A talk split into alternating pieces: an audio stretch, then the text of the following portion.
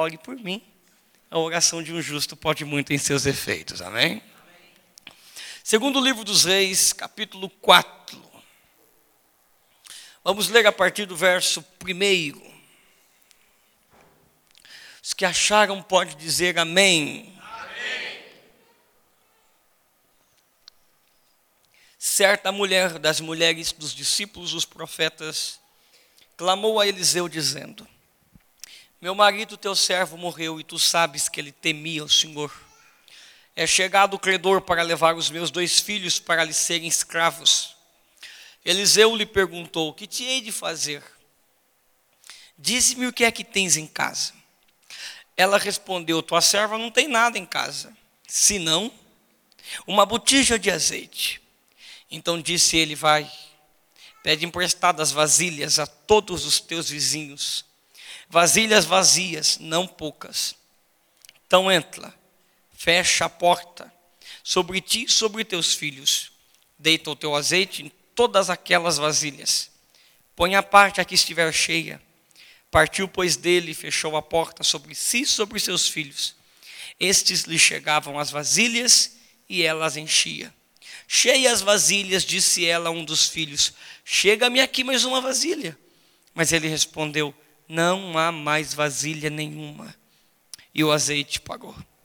Então foi ela e fez saber o homem de Deus. Ele disse: Vai, vende o azeite, paga a tua dívida, tu e teus filhos, vivei do resto. Quem acredita nisso, diga amém. amém. Meus irmãos, não existe nenhuma pedagogia melhor do que a do tempo, não é?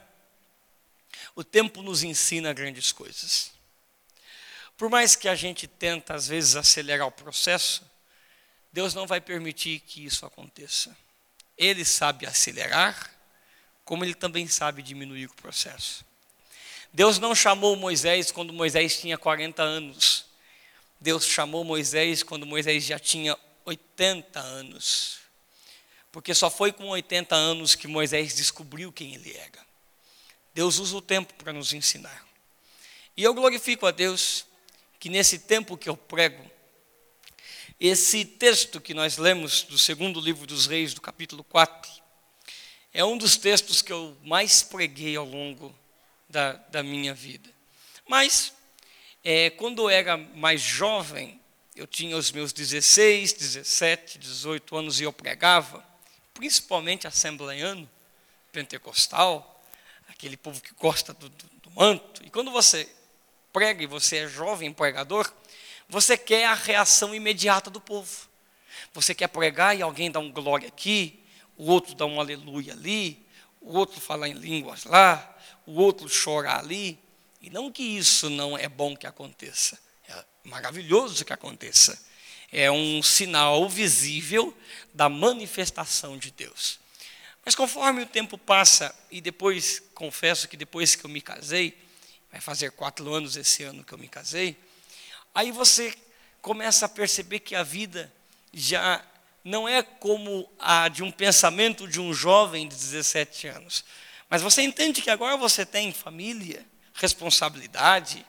Então você já começa a olhar a Bíblia não de uma maneira imediata, mas de uma maneira progressiva não com o pensamento do que vai acontecer hoje, mas qual é a mensagem, quem a mensagem vai trazer e que efeito vai trazer essa mensagem no amanhã. Então hoje já não prego pensando apenas no hoje, lógico que o culto é de Deus, é para a glória dele e ele se manifesta como quer, da maneira que quer, e nós estamos aqui porque acreditamos nisso, não é? Mas a intenção da mensagem é produzir uma mensagem.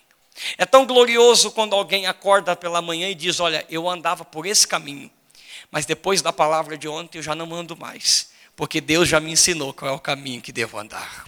Olha, eu pensava que era aqui, aqui ia ser a minha saída, mas depois da mensagem descobri que Deus é as fontes das saídas da vida e nele eu me refugio.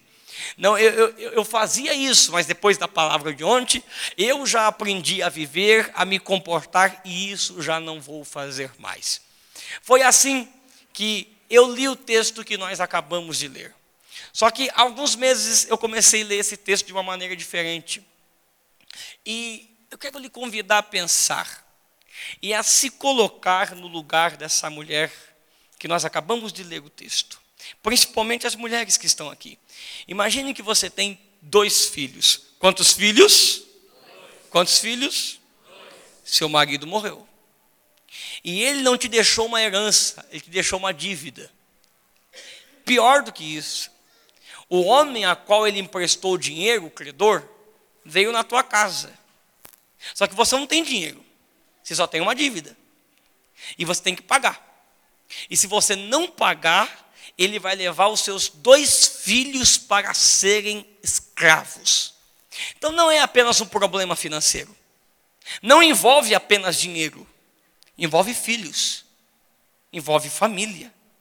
Não toca apenas naquilo que é visível, financeiro, mas toca no íntimo, toca no coração, toca na alma. E aqui se descobre não apenas um problema familiar, mas também uma crise nacional porque era a lei de Deus, conforme Êxodo 22, 22 e 23, para não afligir nem órfãos e nem viúvas. Qual que é a religião pura e imaculada de Tiago 1, 27? Ajudar órfãos e viúvas. O que, que nós encontramos aqui? Uma viúva sendo afligida. Não é apenas um problema de âmbito familiar, mas também nacional. E esta mulher não tem o que fazer. Uma crise se instalou. Não tem dinheiro, o credor bateu na porta, ela não tem como sanar a dívida, os filhos podem ser levados como escravo. Mas louvado seja Deus pela crise. E eu vou dizer de novo: louvado seja Deus pela crise. E quem disse isso foi Paulo. E eu só vou repetir a leitura que nós fizemos em Romanos 5, verso 3 e 4. Qual é? Gloriemo-nos nas tribulações, sabendo, não é sentindo, porque ninguém passa a prova sentindo, se passa a prova sabendo que a tribulação produz a experiência, e a experiência a paciência, e a paciência a esperança. Esperança é derramada dos nossos corações e não nos deixa confundido pelo Espírito Santo. Ou seja, a crise não é para nos matar, a crise é para nos fazer crescer. Se Deus permitiu o tempo de crise, não é que Deus quer te matar, é que Deus quer te ensinar para coisas maiores que Ele vai derramar na sua vida. Era para você ter dado um glória a Deus. Eu vou dizer de novo: se Deus permitiu a crise, é porque Ele não é que a crise vai te matar, Ele está te preparando para as coisas maiores que Ele vai entregar na tua vida. Olha aqui para mim, ó. O problema, gente, o problema, um pouquinho só de retorno para mim. O problema não é a crise. O problema é a calmaria. O problema não é quando a tempestade vem. O problema é quando Jesus está dormindo no barco e nós nos sentimos dono da embarcação. O problema não é quando a gente não tem nada. O problema é quando nós caímos no engano de Laodiceia. Rico sou e de nada tenho falta. O problema não é quando as coisas estão mal, mas é quando as coisas estão bem e nós nos acomodamos. Por isso, Deus sabe como nos mover. Deus sabe como nos agitar. Aliás, a palavra crise ela vem do grego crises, sabe o que significa? Mudança, decisão. Se Deus permitiu a crise, sabe o que Deus está querendo dizer? Existem algumas mudanças que Deus vai fazer na sua vida. Aleluia! Levante a sua mão quem quiser receber esta palavra profética. Se Deus permitiu algumas coisas acontecerem, é porque existem algumas mudanças que Deus vai fazer na sua vida. E mais do que isso, Deus quer que você tome algumas decisões, porque no meio da crise, Deus molda o teu caráter. Olha aqui. essa mulher está vivendo um tempo de crise. Mas ela vai descobrir algumas lições no tempo de crise. E esta noite, se for para colocar um tema nessa mensagem, eu colocaria a grande descoberta. Ela vai descobrir algumas lições no tempo de crise. Olhe para alguém e diga: fica feliz pela dificuldade. Deus está te ensinando algumas coisas. Aleluia. Aleluia. Esta mulher está vivendo um tempo de crise. Qual é a primeira lição que ela vai aprender? Sabe qual é a primeira lição? É que a crise nos coloca em movimento. Diga comigo, a crise, nos coloca, em movimento. Deixa eu perguntar, vocês já tinham lido sobre essa mulher na Bíblia antes? Essa mulher não tinha aparecido na Bíblia. Ela vai aparecer agora. Sabe por que ela vai aparecer agora? Sabe por quê? Porque o marido morreu. Porque tem uma dívida. Ela tem que se movimentar. Aprenda. É só as coisas ficarem bem, a gente para de orar, para de jejuar, para de santificar, já não tem mais ânimo para ir para o culto, as coisas estão bem. Aí Deus sabe como sacudir a gente. Sabe por que Deus permite a crise? Porque Deus quer nos movimentar Deus quer nos sacudir, Deus quer nos despertar, Deus quer nos avivar. Tem muita gente enterrando talento porque está acomodado do jeito que está. Esta noite eu vim profetizar que Deus vai desenterrar talento. Aleluia. Eu não sei para quem Deus está me usando, mas a palavra de Deus para alguém esta noite é essa: não enterre o que eu te dei, não se acomode na situação que está, porque eu sei como mover as coisas. Se prepare, porque Deus marcou esta noite para derramar aqui um despertamento espiritual. Quem recebe esta palavra e pode adorar.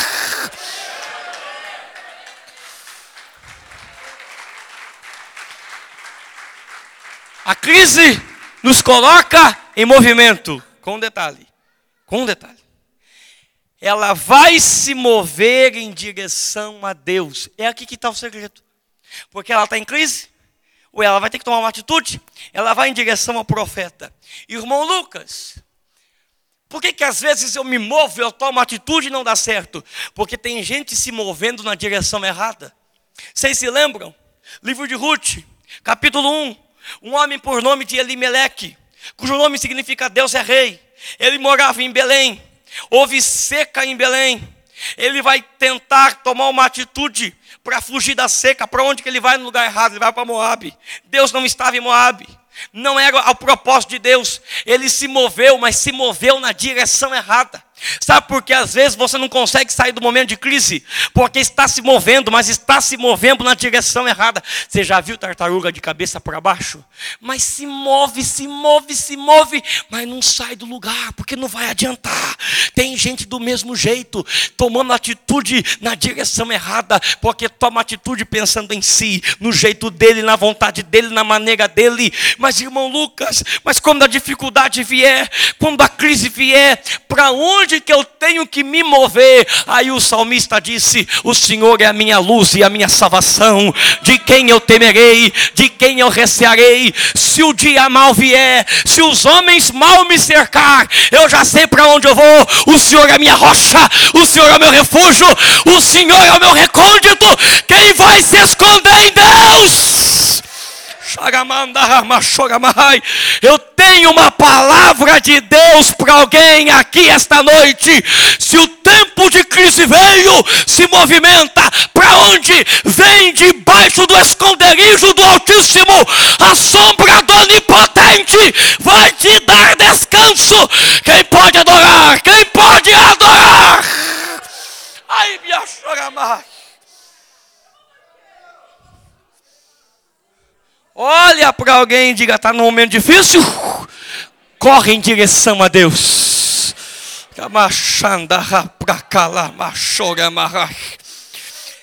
Deus coloca ela em movimento. Olhe para alguém, dá para pelo menos duas pessoas, dá um sorriso e diga: Deus vai te colocar em movimento. Diga, você está parado demais. Diga, Deus vai te colocar em movimento.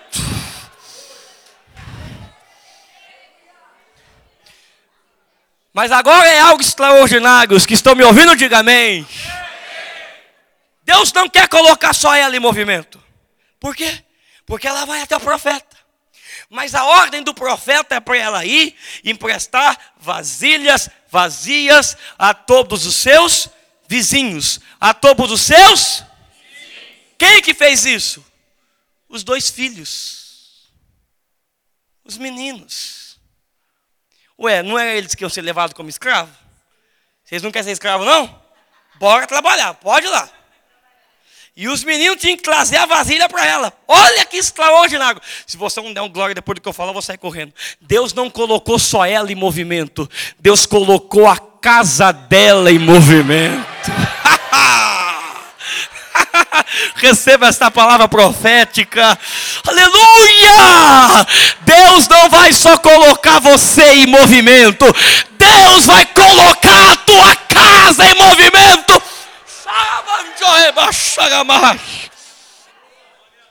Aqui, ó. Deus não quer só colocar você em movimento. Às vezes a gente reclama, por que eu não saio dessa prova? Que prova é essa? Que luta é essa? Ô, oh, maridão, Deus que eu não saio dessa prova dessa, fica, fica em paz, fica em paz. Vou colocar tua esposa em movimento. Não se assuste. Se acordou de madrugada, minha esposa orando essas horas, não estou entendendo mais nada. Deus está colocando ela em movimento, pode ficar em paz. Meu marido jejuando nunca fazia isso. Deus está colocando ele em movimento, fique em paz Meu filho querendo vir para o culto, pode ficar tranquilo. Deus vai colocar a tua casa em movimento. Você vai dizer o que disse Josué: Eu e a minha casa, eu e a minha casa serviremos ao Senhor. Tem uma unção de Deus indo para a tua casa esta noite. Quem acredita nesta palavra? Ai, Quer fazer um negócio comigo? Estende a sua mão em direção à tua casa aí. Deus vai colocar a tua casa em movimento. Fecha os teus olhos aí. Deus vai colocar a tua casa em movimento. Tem um mover de Deus que vai atingir a tua família. Deus vai quebrar os laços de Satanás no nome de Jesus. Eu vim como profeta para dizer esta noite: Deus vai colocar a tua casa em movimento. Recebe a presença do Senhor aqui. Recebe a presença do Senhor aqui. Interceda pela tua casa esta noite, porque qualquer laço de morte que estava cercando, eu vim para dizer, como profeta, no nome de Jesus: Deus está quebrando o laço, Deus está cortando a lança, Deus vai queimar carro no fogo. Tem um mover de Deus na tua casa. Quem pode adorar? Quem pode adorar?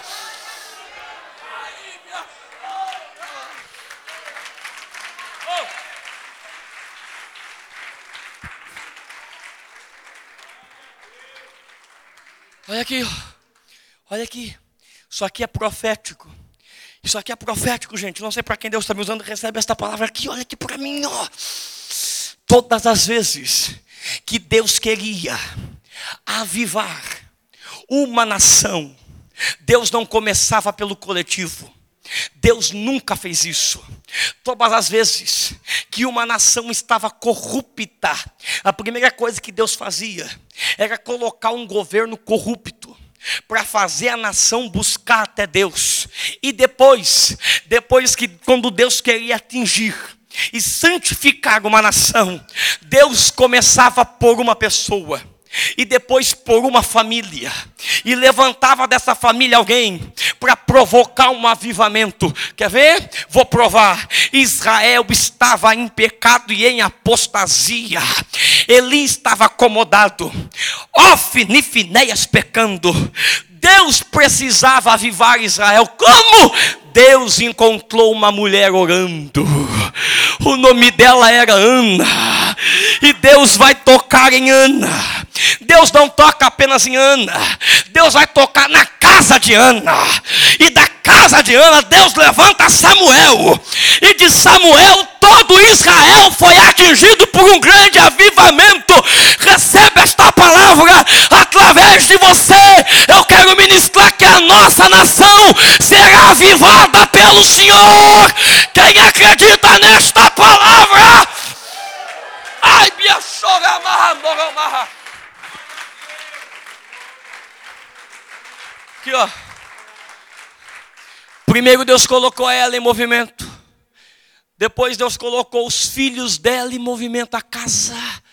Terceiro, depois que eu faço um negócio, você correndo. E veja como que é um negócio que vai aumentando. Primeiro ela, depois os filhos. Quem que Deus vai colocar em movimento agora? Quem? Aí o, o, o profeta disse: vai, pede emprestadas vasilhas vazias a todos os seus Deus vai colocar os vizinhos em movimento.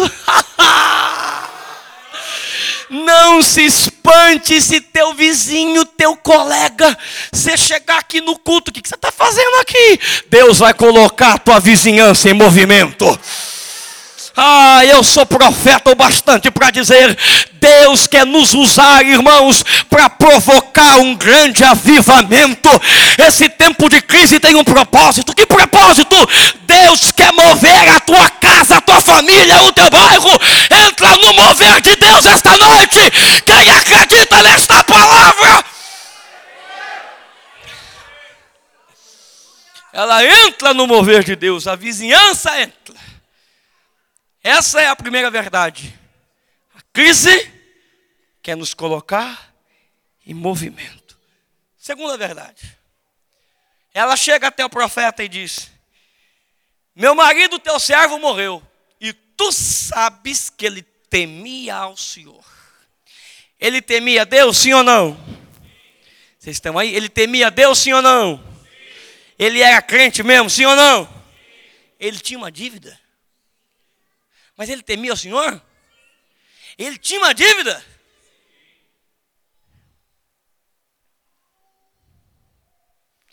Deus quer arrancar de nós qualquer sentimento hipócrita, de nos acharmos melhor do que alguém.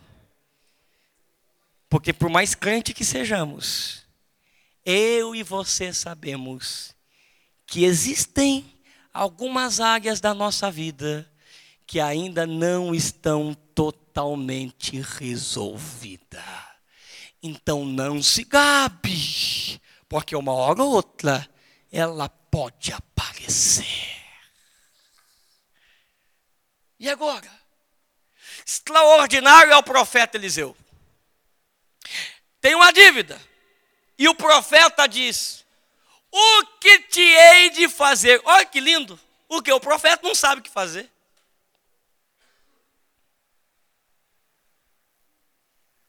Aqui, ó. Ao pastor, aos obreiros desta casa, tenho certeza que todos são homens de Deus, mas não pense que nós temos mensagem de Deus toda hora. Não.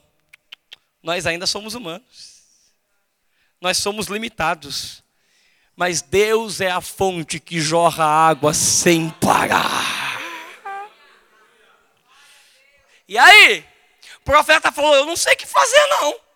Declara o que você tem na sua própria. Na sua própria.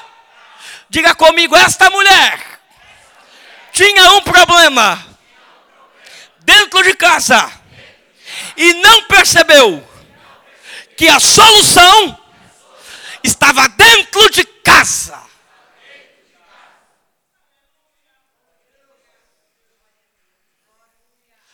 Por que, que nós temos a mania de procurar fora o que às vezes está mais perto do que a gente pensa? E eu sei por quê, eu sei por quê. Porque ela queria algo para pagar uma grande dívida. E eu lhe pergunto: você acha que uma botija conseguiria? Na mão de um homem, não na mão de Deus. Esse é o nosso problema. Julgar pela aparência. Uma botija e Deus está dizendo: para de julgar o que você tem, coloca na minha mão, que a multiplicação vai acontecer. Mas Deus, o problema é mil homens. E Deus diz: dá uma olhadinha aí que vai ter uma queixada de jumento. Deus, o problema é Golias. E Deus fala: tem um pastorzinho no campo. Pensa em alguém que é bom para batalha. Fala, Deus, mas tem, tem uma multidão faminta. E Deus diz: Olha, tem alguém aí que tem cinco pães e dois peixinhos. A matemática de Deus não é como a nossa. Deus me trouxe aqui para dizer que Ele quer usar o que você tem. Para, para com esse complexo de inferioridade, mas olha quem eu sou, olha o que eu faço. Ai, não é quem você é e nem o que você tem, mas é quem Deus é e o que Deus pode fazer com aquilo que você tem. Receba esta noite, desperte o dom que há em ti. Será que você pode colocar a mão no ombro de alguém e diga: Deus vai usar o que você tem? Não balança ele, diga: Deus vai usar o que você tem. Diga: não despreze o que você tem. Há uma unção liberada de Deus aqui agora. Se você puder, pegue na mão de alguém que está do salão e diga: Deus vai usar o que você tem. Quem tem algo para Deus esta noite? Quem trouxe adoração para Deus esta noite? Deus vai usar o que você tem.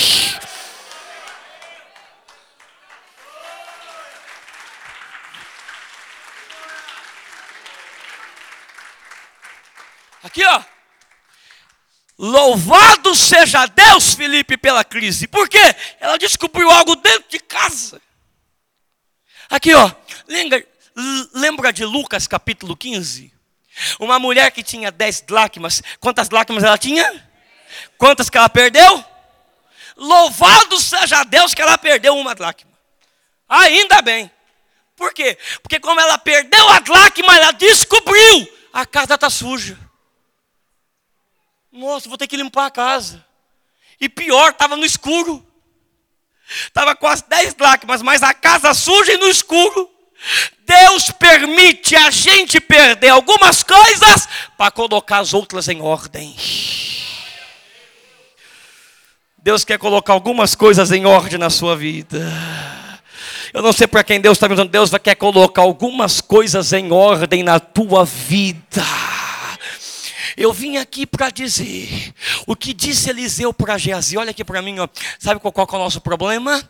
A gente olha muito para o problema e não consegue perceber a solução. Jesus quem disse, foi Jesus quem disse que profeta de casa não tem honra. Ele disse: quantas viúvas tinha no tempo do profeta Elias? Muitas. Quem que ajudou Elias? A viúva de Sidom. Quantos leprosos tinham no tempo de Eliseu? Muitos. Quem que foi socorrido por Eliseu? Quem foi? Namã, o Ciro. Por quê? Porque às vezes desprezamos o que temos dentro de casa. Mas eu vim como profeta para dizer o que disse Eliseu para Geazi. Quando Geazi olhou e disse: Eliseu, tem um grande exército do inimigo à nossa volta. Eliseu disse: Geazi, você está vendo errado. Você está vendo o que está fora. Olhe para o que está dentro. O que, que eu estou vendo? E Eliseu disse: Deus, abra os olhos do moço para que ele veja. Quando Geazi olhou, o exército de anjos estava acampado na casa. Deus está dizendo: Ele tem proteção perto de você, tem providência perto. Levante a mão que eu vou profetizar. O que você precisa está chegando aí. Você não entendeu? Eu vou dizer de novo: o que você precisa está chegando aí. Quem está sentindo a presença do Rei da Glória? Tem providência de Deus chegando para alguém esta noite. Quem pode adorar? Quem pode adorar? Ai.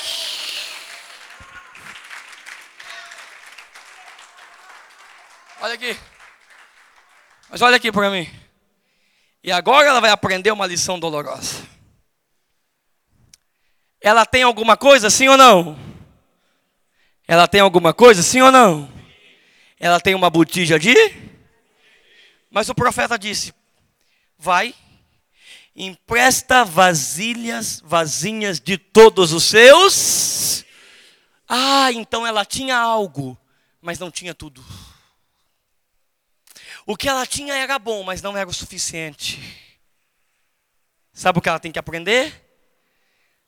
Que os relacionamentos é quem definem o tamanho do sucesso na minha vida.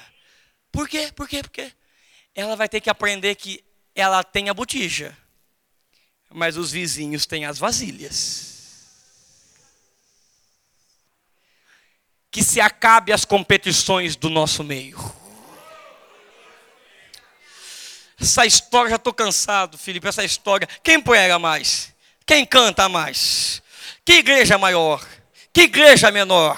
Que evento é mais? Que evento é menos? Esse negócio de quem é Paulo, quem é Apolo, quem é Cefas, aqui não tem ninguém melhor do que ninguém.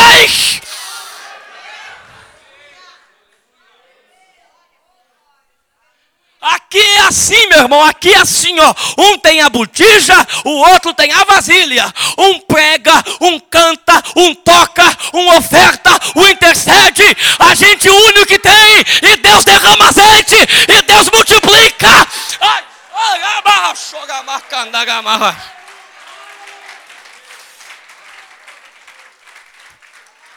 Se você puder, olhe para pelo menos duas pessoas, bate na mão de alguém e diga: Eu preciso do que você tem.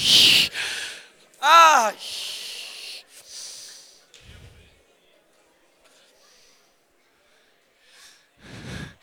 Quão bom e quão suave é que os irmãos vivam em união. Oh, eu estou sentindo a presença dele aqui. Quão bom e quão suave é que os irmãos vivem em união. É como o azeite que vai caindo na cabeça de Arão. Eu não sei você, mas tem um derramar do Espírito Santo aqui esta noite. Aqui, ó. Aqui, ó. Você precisa entender. Ninguém tem tudo. E agora eu vou ter que. Eu vou falar. Aqui, ó empresta vasilhas vazias de todos os seus. Quantos vizinhos? Quem tem vizinho aqui? Uma perguntinha sincera. Você acha que todos os seus vizinhos gostam de você? É, eu também acho que não. Então você vai ter que aprender uma, uma lição dolorosa. Sabe qual? Que até aqueles que não gostam de você tem algo que você precisa. E ninguém deu glória agora. É. Então a gente tem que parar com essa birra. É. Se ela tiver, eu não tô. Se cantar, eu não canto. Se for, eu não vou. Tem que parar com isso. Não pode. É corpo de Cristo. O corpo não pode ser mutilado. Aqui ninguém é corpo, todo mundo é membro. Eu preciso do que você tem, e você precisa do que eu tenho. E aqui eu deixo um conselho, irmãos, eu prego já há um tempo, mas eu me entristeço com a minha geração, com esses novos pregadores que estão surgindo, como eu fico preocupado. Por quê? Porque eles querem tanto que eles querem ser famoso e conhecido, que eles desprezam aqueles que já estão há tempo. É a geração nova desprezando a geração antiga. Não pode acontecer isso. Se lembre, se lembre, o menino tinha cinco pães e dois peixinhos, mas não sabia o que fazer. André não tinha os cinco pães e dois peixinhos, mas André sabia o que fazer. Se lembre, Samuel ouviu a voz de Deus, mas Samuel não sabia que era Deus. Eli já não ouvia Deus, mas Eli sabia que era Deus falando com Samuel. Ou seja, aqui a geração mais nova precisa da geração mais velha. Então ao invés de ficarmos brigando, porque se ficarmos brigando, é só gente morrendo, é só gente se perdendo, então não vamos brigar, vamos nos unir, e a multidão vai ser alimentada, e Deus vai visitar o povo. Quem acredita nesta palavra?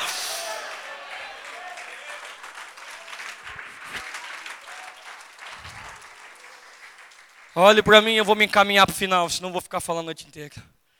Aqui. Presta vasilhas de todos os seus vizinhos. Vasilhas vazias, não poucas. E agora extraordinário. O que?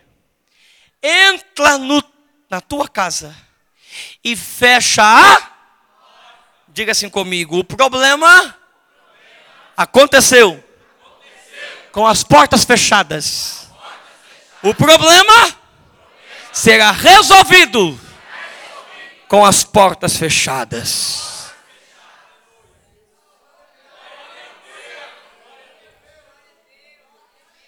Eita, aleluia, eu estou sentindo ele aqui. Aqui, ó. Essa é uma lição dolorosa. É. Sabe por quê? Deus não falou para ela, Miguel, meu amigo sair contando para as vizinhas que estava acontecendo. Não foi, não. E ela falou para os meninos, ó, vai lá, mas não conta para ninguém que está acontecendo, não. Já imaginou? A mulher sai, vizinha, me empresta vasilha. É porque meu marido, aquela praga, morreu. Me deixou uma dívida, deixou uma dívida. Não, não, não. A ordem não foi essa. A ordem foi: não conta teu problema para ninguém, a não ser para o homem de Deus, porque o homem de Deus vai ter direção. Fora ele, ninguém mais. Sabe por que a gente tem uma igreja problemática? Porque nós temos uma igreja que não ora mais. Se nós orássemos mais, nós brigaríamos menos. Se nós orássemos mais, nós discutiríamos menos. Sabe que Deus está dizendo? Quer problema resolvido? Entra no teu quarto, fecha a tua porta Lucas capítulo 15 me ensina algo extraordinário. Olha aqui para mim, ó. o pastor tinha 100 ovelhas, uma se perdeu. Ele voltou para a cidade contar que ele perdeu. Ai, gente, perdi uma ovelha, agora estou com 99. Não, não, não, não. Ele saiu correndo procurar ela. Quando a mulher perdeu a dracma, ela saiu contando para os outros: gente, perdi a dracma agora. Não, não. Ela fechou a casa, limpou tudo e foi procurar a dracma. Aí sim, quando o pastor acha a ovelha, E quando mulher acha a lágrima, aí ela chama os vizinhos. Sabe o que Deus está dizendo? Teu problema se resolve no secreto. Porque quando tudo for resolvido, aí sim eu vou espalhar. É festa porque eu fiz. É festa porque eu fiz. É festa porque eu fiz. Aí você vai cantar: Só o Senhor é Deus. Levante a tua mão que eu vou profetizar. Deus está dizendo: eu vou fazer uma grande festa,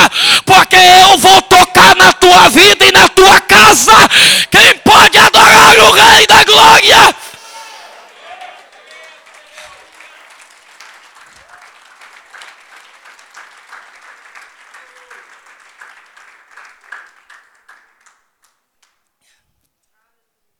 Pega a garrafinha para mim, por favor. Abre ela. Aqui, ó. Diga assim comigo: aquela mulher tem a botija. Diga, a botija é dela. Mas as vasilhas é dos vizinhos. Tá, e qual que foi a ordem? Pegar o azeite dela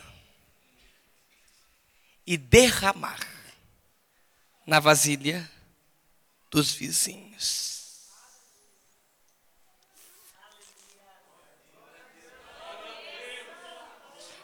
Tá, mas quem que estava precisando de azeite? Era ela ou os vizinhos? E ela tem que derramar na vasilha dos outros?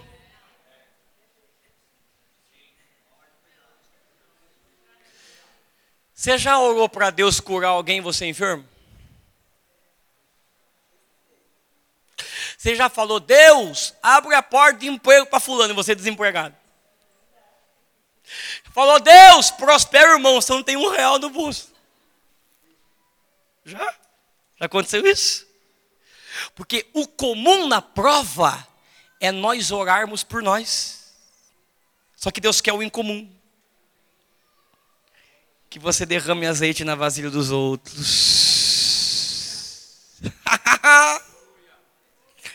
você precisa aprender isso. Aqui, ó. Deus não abençoou Jó quando Jó orava por ele. Não. Está escrito isso lá? Não. Quando Jó, ele estava enchendo a vasilha dos seus amigos. Quando Jó orava pelos seus amigos. E que amigos eram aqueles, hein? Amigos que nem aqueles, não parecem nem do diabo. Aqueles amigos eram terríveis. Aí Jó dobra o joelho e diz: Deus, abençoa a Bildade, abençoa Elifaz, abençoa Zofar. Mas a Bíblia é extraordinária. À medida que Jó orava pelos seus amigos, Deus mudou o cativeiro de Jó. Ah, era para você ter dado glória. Porque à medida que você enche a vasilha de alguém, recebe esta palavra aqui, porque que Deus queria, Miguel, que ela enchesse a vasilha dos vizinhos, porque enquanto ela enchia a vasilha dos vizinhos, Deus enchia a botija dela.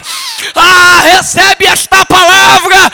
Enquanto você ajuda alguém, Deus se encarrega de ajudar você, a tua casa, a tua família. Quem pode adorar? Quem pode adorar? Ai, minha chorama, chorama.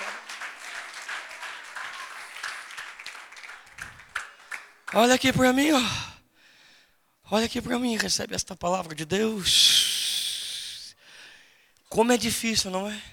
E tem gente que entrou, esta aqui, entrou aqui esta noite dizendo: Deus, ajudei A, ajudei B, ajudei C, D, F, G, o abecedário inteiro. E ninguém. Deus, você tem que aprender que você ajuda os outros, mas eu me encarrego de ajudar você. Ah, eu vou dizer de novo, eu vou dizer de novo. Você enche a vasilha dos outros, mas a tua botija, quem vai encher sou eu. Na última vez que eu estive pregando aqui, e eu vim para pregar, mas eu subi para pregar aqui, só Deus sabe como estava o meu coração. Precisando de uma bênção. E quando eu falo de bênção, você já sabe que bênção que é. É. A bênção. Mas eu preguei. Mas quando eu estava saindo daqui, Deus usou os teus servos e me abençoou. E eu aprendi essa lição extraordinária. Derramou azeite na vasilha de alguém. E Deus vai encher a tua botija. Mas agora ela aprende mais uma lição. Diga comigo, aquela mulher. Mais forte, diga, aquela mulher. Estava derramando, azeite, no momento mais crítico da vida dela.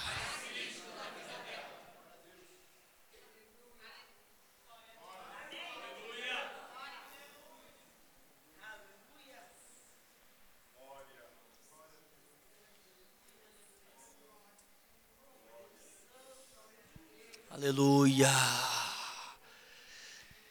Não fique perto de gente que não passa prova. Não fique perto de gente que não passa dificuldade. Por que, meu Lucas? Porque não tem azeite para derramar.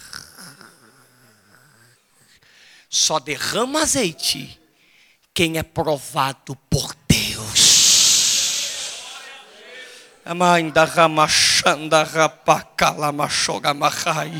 Rega para você ter glorificado o nome do Senhor. Não reclame das dificuldades nem das provações da sua vida. Eu estou dizendo para alguém aqui. Você disse, Deus me usa, me usa, me usa. Pois é, antes de Deus te usar, Ele vai ter que te amassar primeiro. Por quê? Porque primeiro Ele te amassa. Por quê? Aí eu vou dizer como que era feito o azeite antigamente, Miguel. Pegava a azeitona, colocava na prensa e amassava a azeitona. Quanto mais amassava, mais azeite escorria. Quanto mais amassava, mais azeite escorria. Aquela mulher era como se fosse aquela azeitona, porque ela estava sendo amassada pela circunstância da vida, mas no momento mais difícil, ela estava derramando azeite. Deus está dizendo: sabe por que eu permiti essa prova? Sabe por que eu permiti essa luta? Porque haverá um derramar do meu espírito na tua vida. Era para você ter adorado a um derramar de Deus na tua vida.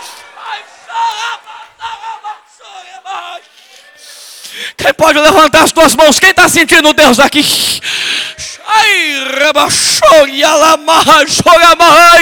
Levante as tuas duas mãos para adorar. Não tente entender o que Deus está fazendo. Deus quer derramar uma unção poderosa na tua vida. Aonde você passar vai ter milagre de Deus. Quem pode adorar? Quem pode adorar? Quem pode adorar?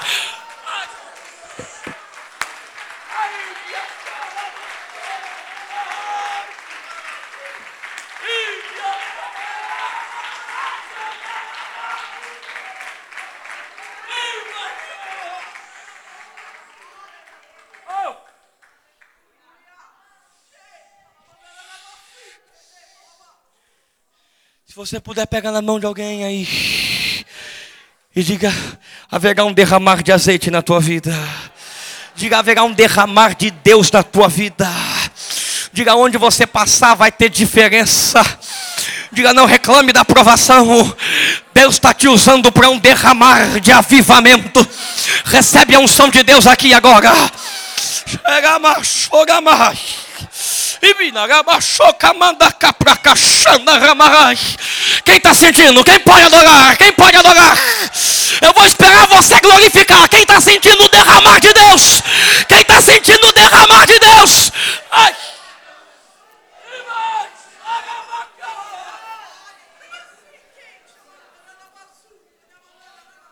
Olha aqui. Termina aqui. Oh, oh. Oh. Eu pergunto, oh, eu pergunto aqui aos músicos, aos irmãos, ao Felipe, aos, aos obreiros, quando foi que você pregou a melhor mensagem? Foi quando tudo estava bem?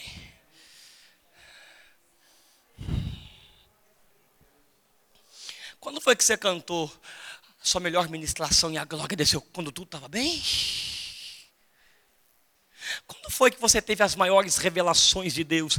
Que você estava lá na tua casa, no teu quarto, e de repente sentiu Deus no teu quarto? Foi quando tudo estava bem? É no meio da prova que o derramar de azeite vai acontecendo.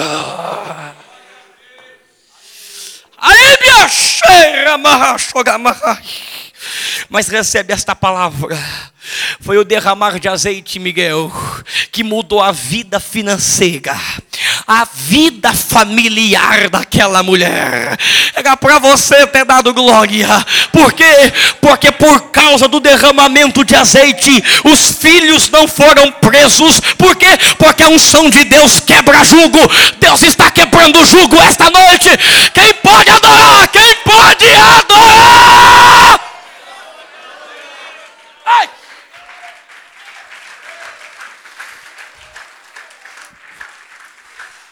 Vou fazer um convite de louco. Isso é para quem está cansado de ser apenas um crente. Isso é para quem está cansado de ser apenas um religioso. E diz: Eu quero ser alguém que derrame o azeite do Espírito Santo. Eu quero ser diferente. Se tem alguém assim, convido você a sair do seu lugar e vir aqui à frente.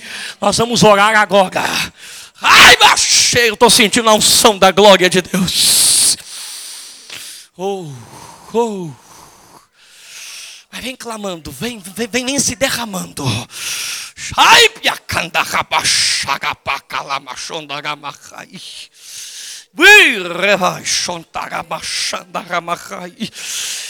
Tudo isso estava acontecendo na tua vida porque Deus estava te preparando para um derramar de azeite.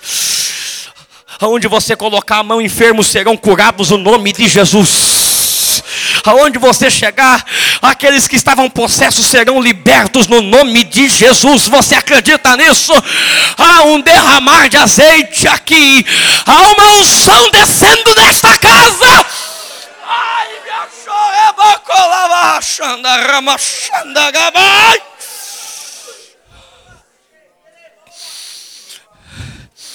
Clame a Deus aonde você estiver agora.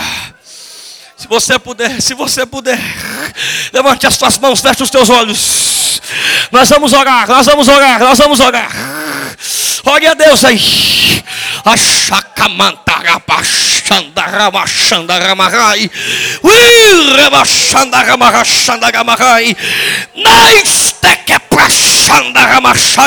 Há uma unção do Senhor sobre a tua vida. Há uma unção de Deus sobre a tua vida. Clame ao Senhor, clame a Jesus, clame a Ele agora, clame a Ele agora, sente a presença dEle.